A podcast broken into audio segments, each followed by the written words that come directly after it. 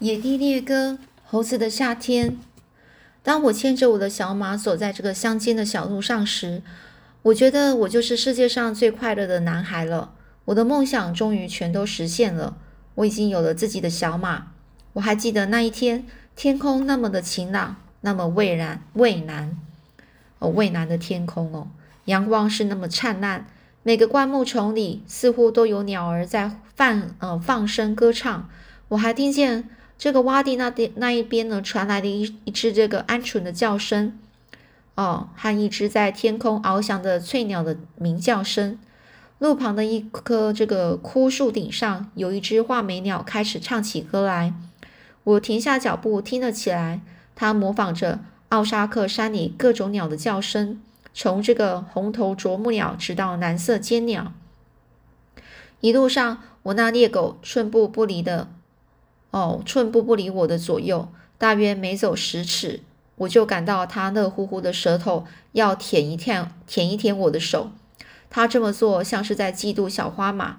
我停下来，双腿跪下，用一只胳臂搂着他说：“哎，罗迪，你不用嫉妒小马，我永远都会爱你的。”你应该知道这一点哦。离开你，我根本活不下。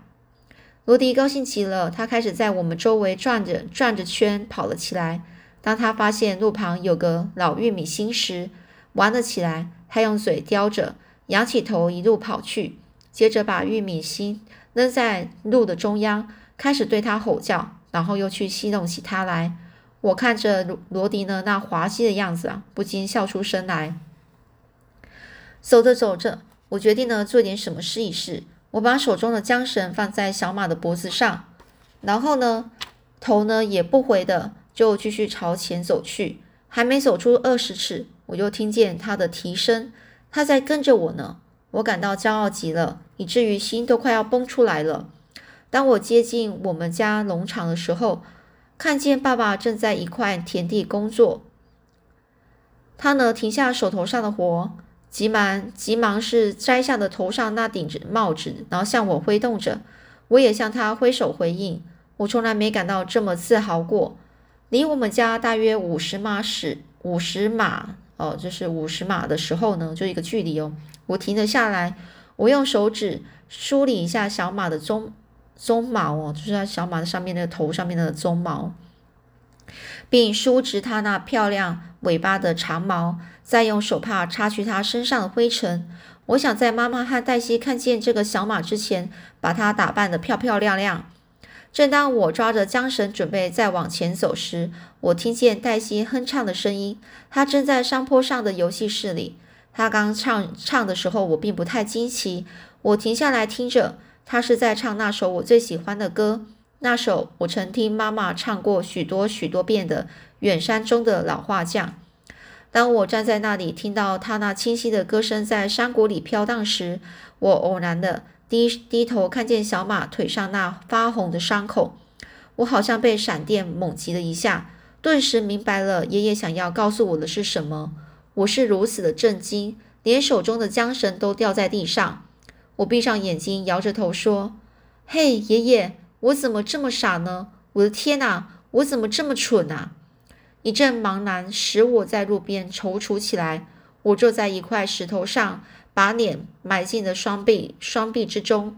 我回想起我在百百货店的时候，爷爷说的一切。别太着急买这匹马，再跟你爸爸妈妈商量商量。做事得有把握。我不希望你做出会后悔的事来。罗迪肯定是感到有点不不对头啊。哦，不对，就有点怪哦。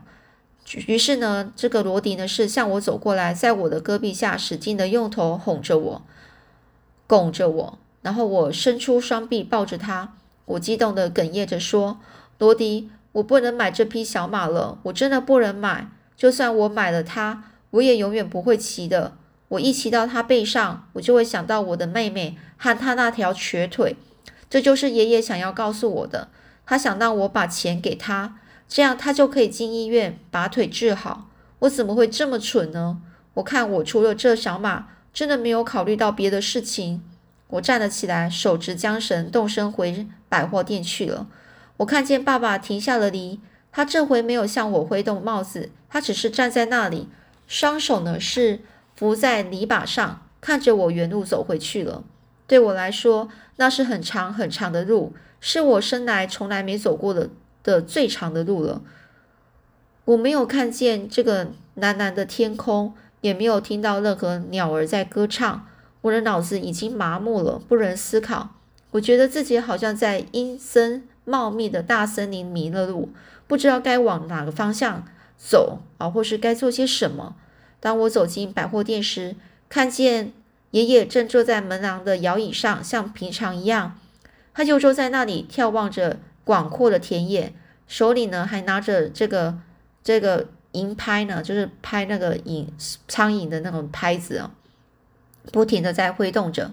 我呢低头的走着，然后看也没看爷爷，直接走到离他十尺远时，他就没说一句话，他都没有说一句话，我也没什么都，我什么也没说。哦，我也什么都没说。当我听见爷爷那破旧的摇椅不再发出吱吱声时，我知道他在看着我。他打开了牲口棚的这个门，把小马呢？哦，这是这讲的是我，就是这个杰伊贝利哦。他打呃，就是打开的杰伊贝利打开的这个牲口棚的门哦，把小马牵进去，并将这个缰绳从他头上摘了下来。我两眼呢是含着泪水，拍着他的脖子说：“再见了，小马。我想我们不能想要什么就得到什么，有时候我们总得放弃一些东西。但是我永远不会忘记你，我会永远爱你的。”我把缰绳呢是挂在牲口棚的门柱上时，心潮起伏，我两手趴着门柱，脸呢是埋在双臂中，哭了起来。要是泪水能够使木头桩子生根发芽成长的话，那么这根门柱也该长到了二十尺高了。我痛哭一场之后，心里觉得好受了一点。我拿出手帕把眼泪擦干，然后走到门廊下，靠近爷爷身边坐下。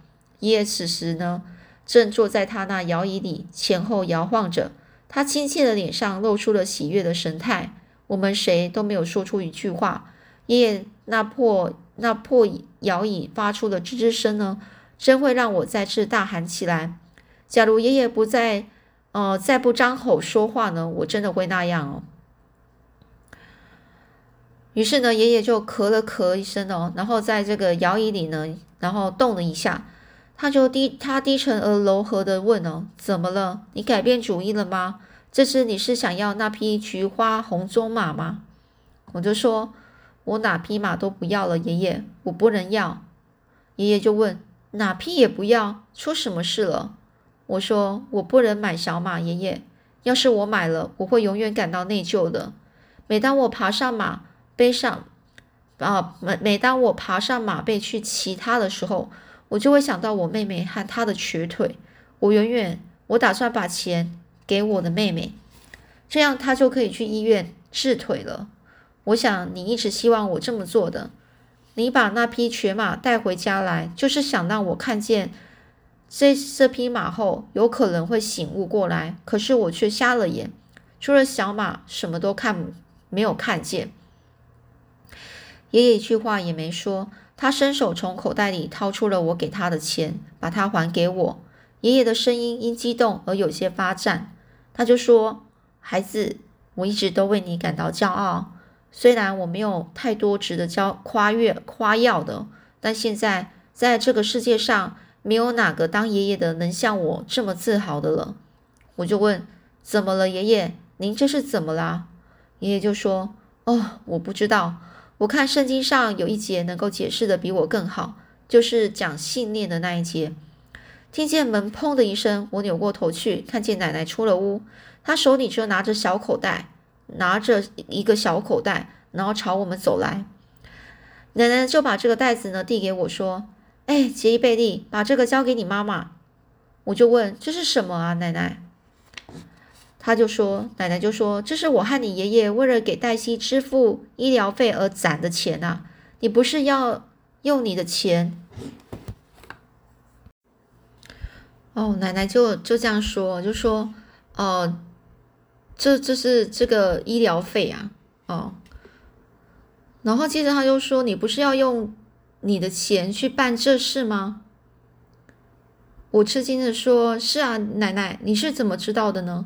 奶奶就笑着说：“啊，我知道的，我们这些老太太知道的，可要比你们这些孩子认为的还要多呢。”我就说：“我想的都还比你多啊！”哦，我我们知道的比你想象中的还多哦，这奶奶的意思啊。我就说：“哎呦，奶奶，我应该明白，你总是知道我在想什么。”爷爷兴奋地说：“哎，我刚想到一件事。”你奶奶一直惦着想去这个塔莱垮哦，想着去塔莱垮哦，这个地名哦，一直想着要去那个地方。明天呢，可是一个好日子。如果你和你爸爸能来替我照看一下这个百货店，那你妈妈和这个黛西就能够跟我们一块坐马车去城进城哦。从这个塔莱垮到这个奥克拉荷马市的这个火车要到下午三点才开。我们就把他们送到那里，有足够的时间可以赶上火车的。我谢过爷爷和奶奶，就动身回家了。当我飞快地跑进屋时，奶奶、呃，爸爸妈妈还有黛西正在吃晚饭。我就向妈妈走过去，把钱交给这个妈妈，说：“来，给你妈妈，这是给你的。”妈妈，我就问：“这是什么？”我就说：“这是我抓猴子得到的钱，还有爷爷奶奶他们攒的钱。我们希望。”你拿这钱送黛西上医院治好她的腿。我看见妈妈的脸慢慢的变得有些灰白，她的嘴张了张，但是却什么也没有说出来。她看了看那袋子，然后目光越过桌子落到了黛西身上，接着她又再看了一下钱袋，之后呢，又望着爸爸。我们的厨房里真是静得出奇，我听到的唯一的声音就是炉子上。那把这个茶壶的嘶嘶声呢？妈妈闭上了眼睛，我看见眼泪一滴一滴的从她的眼角里涌出来，慢慢的流到了脸颊上。妈妈低声的说：“哦，谢谢你们，我的上帝，真的谢谢你们，我将永远的感谢你们。”黛西走到妈妈眼前呢，呃，跟前啊，哦，跟前，他的面前啊，用双臂啊搂着妈妈哭了出来。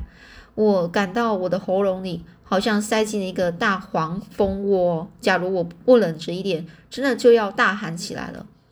爸爸站起来，走进外，走出了，走出屋外。哦，他回来的时候拿着他和这个妈妈节省下来的一点钱。黛西急忙的回到他房间，也拿了他的钱。我从来没见过这么多钱，简直到处都是钱了。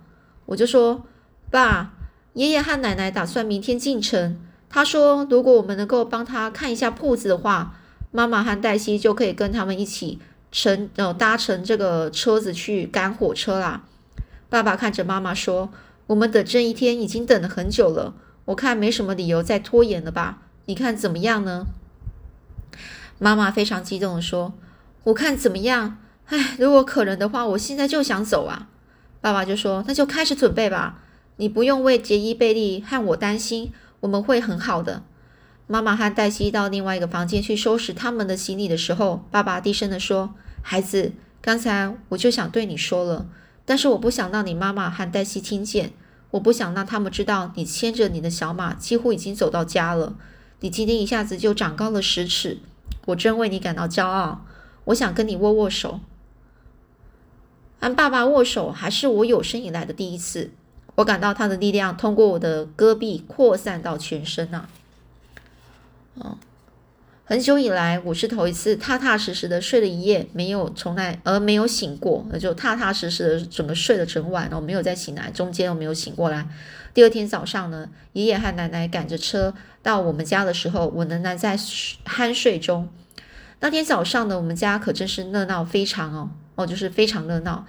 妈妈和奶奶是在同时命令着我。带着这个，别忘了那个，得抓紧点。我们可不愿意踏误了这趟那趟车啊！每个人都急如星火的东吹西触着。临走的时候也是最痛苦的时候。妈妈大西、黛西和这个奶奶都哭了起来。我看见妈妈搂着爸爸，像是再也不分开似的。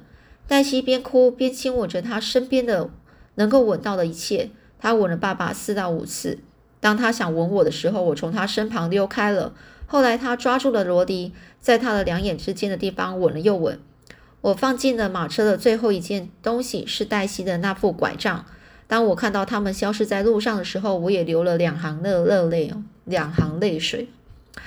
爸爸和我呢，那天看着爷爷的百货店，我因为糖果吃的太多了，把自己弄得挺不舒服了。傍晚的时候，我简直是奥沙克山区病得最重的孩子了。直到晚上睡上床睡觉，我还是很难受啊。第二天早上吃早餐的时候，爸爸说：“现在妈妈和黛西不在家，情况可有些不同了。咱们俩给照照料这一切了。如果你能做饭，并把屋里屋外的杂事都给弄弄，那我就去田里干活。你觉得怎么样呢？”我就说：“这太棒了，爸爸。”爸爸就问：“你做得到吗？”我就说：“当然啦，爸爸，做饭还不容易不容易吗？我都看看这个妈妈做上千次了。”爸爸扑哧一笑，就说。这我就不知道了。等你做起来，你就会发现，你碰到的麻烦可能比你想的还要多得多啊！我说不不不不，爸爸，这点是我不会有什么困难的。你每次从田，你每次从这个田里回来，我会像妈妈那样在桌子上给你摆好饭饭菜的。我就把厨房的门支起来，以便罗迪能自由之出入。这让他非常的高兴，因为平时这只有在特殊的情况下。他才被允许进到屋子里，而我认为现在就正是处在一个非常特殊的时候。我围上了妈妈的围裙，哼着小曲开始忙起来。我要做的第一件事就是煮点豆子。我拿了一个锅子，装了大半锅的豆子，倒进一点水之后，又放了一块咸肉在里面，然后就把这个锅子放在了炉子上。接着我就烧了三个马铃薯，把它们切成了薄片。我把这个长柄锅呢，就放在了炉子火炉上，一直等到它热的都要冒烟的时候，我才放进马铃薯片，并加入了一勺猪油。在煮豆子和煎马铃薯时，我想我得把它们做得跟泥一样软。我就一直快乐地哼着小曲。但是没多久，我就发现我对做饭简直是一窍不通。问题开始出现时，我正坐在桌子旁边。首先是那些豆子。还没煮多少时间，它们就像活了一样，开始在锅里烹出来。才一会呢，炉子旁边和厨房的地板上全部都是豆子，有的甚至从炉子上崩崩到了妈妈的木箱里。后来呢，马铃薯也像疯了一样，它们开始燃烧，冒起了烟。在我发现之前，房间里已经灌满了烟。我打开了所有的门和窗户，以便把烟给排出去。罗迪吓坏了，他跑了出去，在门廊底下发着抖。我想把这个锅里的这个马铃薯泥呢倒进了碗里，可哪有？还有什么马铃薯泥啊？它像一块煎饼一样，啪的一声掉了下来。要想摆脱这尴尬的处境，倒也不难，因为我的鸡和邋遢安呢，也就是我们那只猪啊，什么吃东西都吃啊。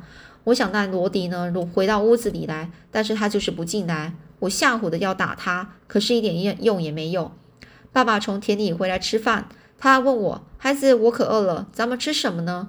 我就说：“爸，我恐怕当不了厨师了。我放在炉子上的每样东西，不是煮的溢出来跑光了，就是烧的没了。做做饭这件事啊，比我想象的都还要难多了。”爸爸乐坏了，他就说：“我就担心过这事，不过你别再烦恼了，咱们会把一切都弄好的。我来帮你做饭吧。”这顿饭呢，我们吃了凉的玉米面包。那是妈妈早上先烤好的，此外还有甜牛奶、蜂蜜和奶油，这就是全部的东西了。我们每天就这样子将就的弄点吃的，确实已经很不容易了。爸爸做饭并不比我强多少，假如不是去奶奶那里，我真的会饿死的。我差不多三天两头就去看他一次，他老是让我吃的饱饱的。好，今天就讲到这里啦，我们下次再继续说喽。